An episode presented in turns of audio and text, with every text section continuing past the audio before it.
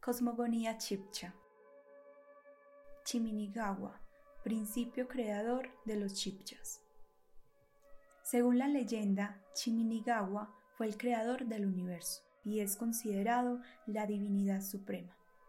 Él lanzó al aire a las aves negras, origen de la luz, la cual después se condensó en el sol, en el reflejo de la luna y en el arco iris, denominado Cuchaviva.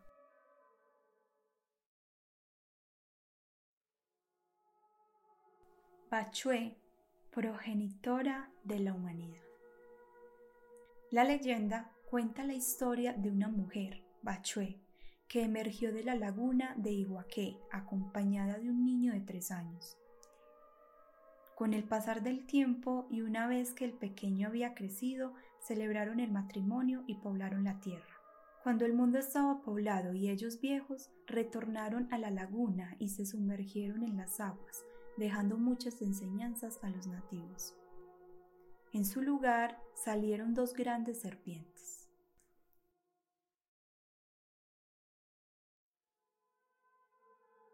Bochica, el ser civilizador. Cuando la humanidad se hallaba sumida en el desorden, hizo su aparición por el oriente de la sabana de Bogotá, páramo de Bochica, un anciano venerable de largas barbas y pelo blanco, vestido con una túnica y en su mano una varita de oro. Bochica predicó y enseñó las buenas costumbres a los habitantes de la sabana.